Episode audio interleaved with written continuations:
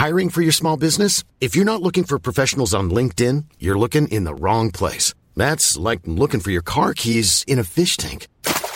LinkedIn helps you hire professionals you can't find anywhere else, even those who aren't actively searching for a new job but might be open to the perfect role. In a given month, over 70% of LinkedIn users don't even visit other leading job sites. So start looking in the right place. With LinkedIn, you can hire professionals like a professional. Post your free job on linkedin.com slash people today.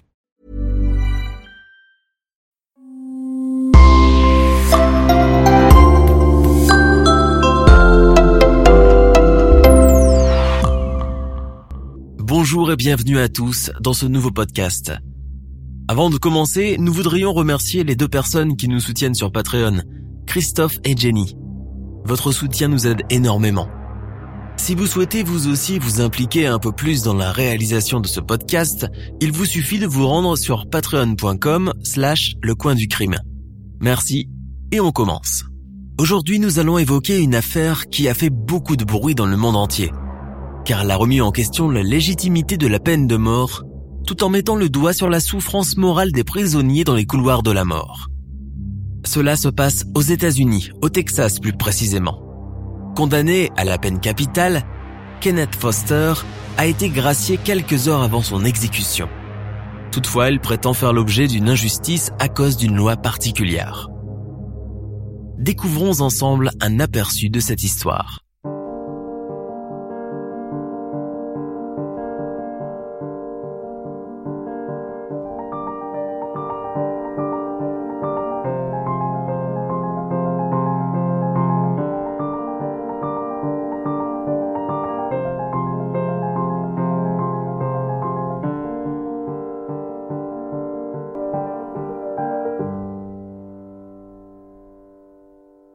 Le 14 août 1996, tard dans la soirée, quatre individus roulent tranquillement à bord d'une Chevy Cavalier blanche en sillonnant les rues de la ville de San Antonio au Texas. Il y a Mauricio Brown, Dwayne Dillard, Julius Steen et Kenneth Foster qui conduit le véhicule. Les quatre jeunes gens qui n'avaient pas plus de 20 ans fumaient de l'herbe et cherchaient un moyen de gagner un peu d'argent pour rentrer dans un club de danse. D'un commun accord, ils décident alors de braquer les gens en les menaçant avec l'arme de Mauricio Brown. D'abord, il repère la victime, ensuite il l'agresse. La première fut une serveuse au Jim's Coffee Shop, une femme qui faisait ce qu'elle pouvait pour joindre les deux bouts grâce au pourboire et à son salaire. Kenneth s'est approché d'elle pour permettre à Julius Steen et Mauricio Brown de sortir vite de la volée. Ils cherchaient une proie facile et sans défense, ils ont vu une femme seule, ils savaient qu'ils pouvaient facilement la braquer. Les quatre individus venaient de commettre leur premier vol de la soirée. Ils allaient bientôt en commettre un deuxième. Ils remarquent trois individus, deux femmes et un homme, quelques mètres plus loin sur le trottoir. Maurice O'Brien sort du véhicule. Il met l'alarme sous le nez de ces gens, les menace et réclame leur argent, portefeuilles et cartes de crédit. C'est Kenneth, qui a conduit Mauriceo à cet endroit, et c'est sans doute lui qui a repéré le coup. A-t-il joué un grand rôle dans tout ça? Est-il complice à part entière? En tout cas, les quatre amis viennent de gagner 300 dollars. Ont-ils décidé de rentrer après ça? Non. Se sont-ils dirigés vers un club? Non. Le fait est qu'après le deuxième vol, ils continuent encore de rouler dans la voiture apparemment à la recherche d'autres victimes. Et là, les versions divergent. Kenneth Foster dit que lui et ses amis ont décidé d'arrêter pour la nuit, qu'ils voulaient aller dans une discothèque dont ils venaient d'entendre parler. Et c'est à ce moment-là qu'ils ont été distraits par une jolie femme seule au volant de sa voiture. Ils se sont mis à la suivre pour voir s'ils pouvaient la brancher. Kenneth savait que c'était mal. Il se sentait mal à l'aise. Même la voiture qu'il conduisait était une voiture volée. Devant eux, il y avait en fait deux voitures, celle de la fille et une autre. Les deux voitures ont tourné pour entrer dans une zone résidentielle. Kenneth a tourné aussi. C'est là que les choses ont mal tourné. Tout est parti en vrille très vite. Les deux voitures se sont garées près d'une maison sur la gauche. Kenneth a continué à rouler tout droit. Mais croyant que la route était une impasse, il a fait demi-tour. Les quatre garçons s'apprêtaient à quitter ce quartier résidentiel lorsqu'ils virent la jeune femme au bout de l'allée, devant la maison. Ivres et défoncés, ils ont alors essayé d'engager une conversation avec elle, mais la jeune femme qui répond au nom de Mary Patrick les a habilement écartés. Elle l'a regardé dans la voiture et elle a demandé s'il la connaissait. Ils répondirent tous par la négative. Un des quatre passagers, Maurice Brown, le clown de la bande qui aimait draguer, a dit alors qu'elle n'était pas mal. Elle lui répondit du tac au tac si tu aimes ce que tu vois, tu peux prendre une photo. Ça te fera un souvenir. Entre-temps, un jeune homme est sorti de l'autre voiture. On saura plus tard que c'est Michael Laoud Jr. Il est venu se mettre près de la fille pour la protéger. Il s'est approché de la voiture des jeunes et a demandé à Marie d'entrer vite dans la maison.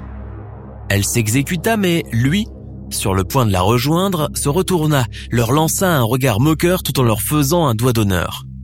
Ceci les rendit furieux. Ils écumaient de colère dans la voiture.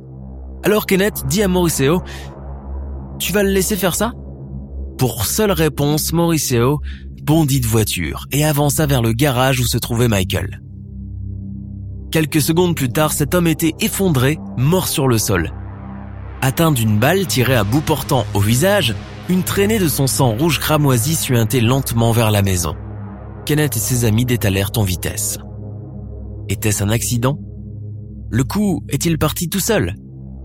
Maurice O'Brown avait-il l'intention de commettre un troisième braquage?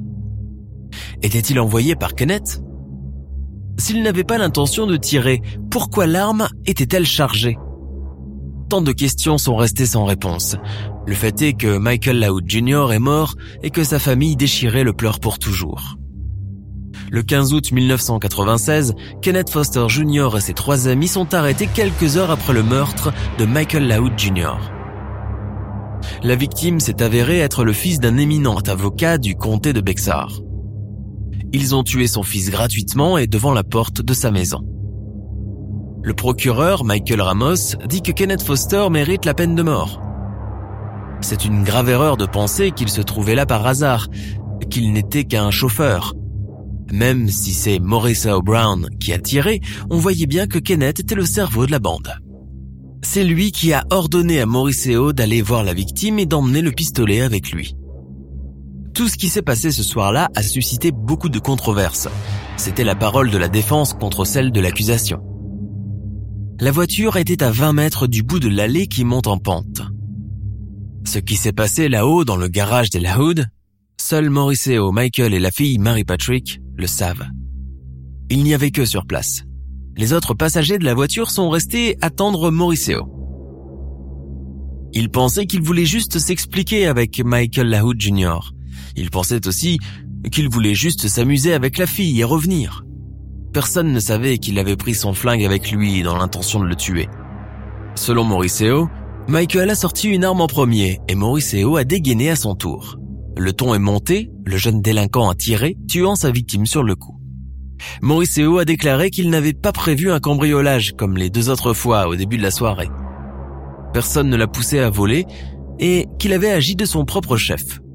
Malheureusement, cela n'a pas suffi. Le jury ne l'a pas cru. Le jury a déclaré Mauriceo et Foster tous deux coupables d'assassinat en raison des deux vols commis par le groupe quelques heures plus tôt. Kenneth étant le conducteur depuis le début, il était facile pour les jurés de déduire que la situation dans l'allée de la Hood fut un vol raté, bien que les quatre hommes soutenaient le contraire. Quoi qu'il en soit, pour avoir conduit la voiture, Kenneth va le payer cher. En vertu du principe juridique du Texas appelé la loi des parties, même si Kenneth n'a pas appuyé sur la gâchette pour tuer Michael Laoud Jr., même s'il n'a jamais quitté la voiture ni touché le pistolet, il est considéré tout aussi coupable que Mauriceo le tireur.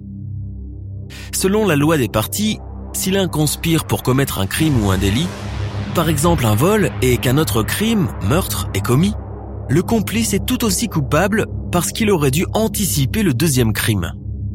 Selon le procureur, Kenneth Foster était le meneur de la bande, il a manipulé les autres garçons.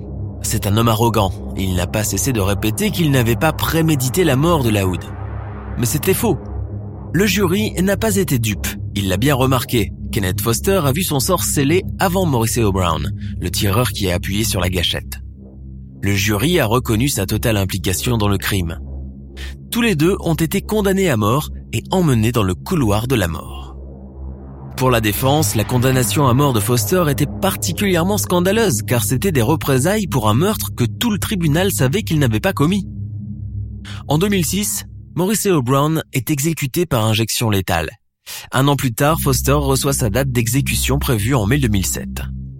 Des membres de sa famille ainsi que des militants anti-peine de mort organisent dès lors des réunions hebdomadaires, des rassemblements et des marches de plus en plus importants à Austin et San Antonio. Leur travail attire l'attention des médias qui portent l'injustice aux yeux du monde entier. Les éditoriaux des principaux journaux du Texas se sont opposés à la peine. 5000 personnes ont écrit des lettres au gouverneur, aux Boards of Pardons et aux législateurs des États et des personnalités prestigieuses dont l'archevêque Desmond Tutu et l'ancien président Jimmy Carter qui ont appelé à la clémence. La veille de son exécution, la direction de la prison décide de sortir le détenu 999 232 sans l'informer de quoi que ce soit. Kenneth est mort de peur car il ne sait pas ce qui se passe. Certes, il attendait son exécution, mais pas ce jour-là. Quand ils ouvrent la cellule, Kenneth s'allonge par terre, il refuse de marcher. On le porte à bout de bras jusqu'au fourgon pour l'emmener à Huntsville, à environ 70 km, là où se trouve la chambre d'exécution. Le lendemain, il est tout content quand il reçoit sa famille pour la dernière visite. Il se résigne et accepte son destin. Il est loin de savoir ce qui se prépare à son insu. En effet, au même moment, le bureau des grâces de l'État recommande par six voix contre un que la vie de Kenneth Foster soit épargnée. Aussitôt, les comités de soutien inondent de fax et d'appels le bureau du gouverneur Rick Perry pour qu'il suive la recommandation. Une heure plus tard, M. Perry publie un communiqué annonçant que la peine est commuée en réclusion criminelle à perpétuité. La joie est immense pour la famille de Foster et le comité de soutien. Kenneth Foster n'était plus qu'à 6 heures à peine de son exécution. Il attendait que les fonctionnaires de l'État viennent l'attacher à une civière et à lui faire l'injection létale. Cependant, au lieu de cela, l'exécution est arrêtée in extremis. Le gardien de prison court lui apprendre la bonne nouvelle. Kenneth n'en croit pas ses oreilles lorsqu'il lui dit que sa peine a été commuée en réclusion à perpétuité et qu'un car va bientôt venir le chercher pour le ramener en prison. Kenneth purge désormais une peine de 40 ans et il sera admissible à une libération conditionnelle en 2036. Sa famille espère que le dossier de Kenneth sera examiné par le comité des grâces du Texas. Mais pour être réexaminé, un dossier doit être soutenu par deux hauts fonctionnaires, dont le procureur du district, et c'est loin d'être le cas. Kenneth ne sera donc éligible à la libération conditionnelle que dans 16 ans.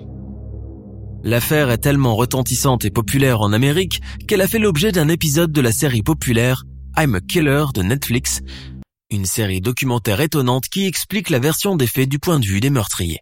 Nous sommes à la fin de notre émission du jour. N'hésitez pas à écouter les autres émissions du podcast et à prendre 5 secondes pour nous laisser un 5 étoiles sur iTunes. C'est vraiment très important pour nous. Vous pouvez aussi vous abonner pour ne pas rater les prochains épisodes et nous suivre sur Facebook pour nous en proposer de nouveaux. Merci et à bientôt.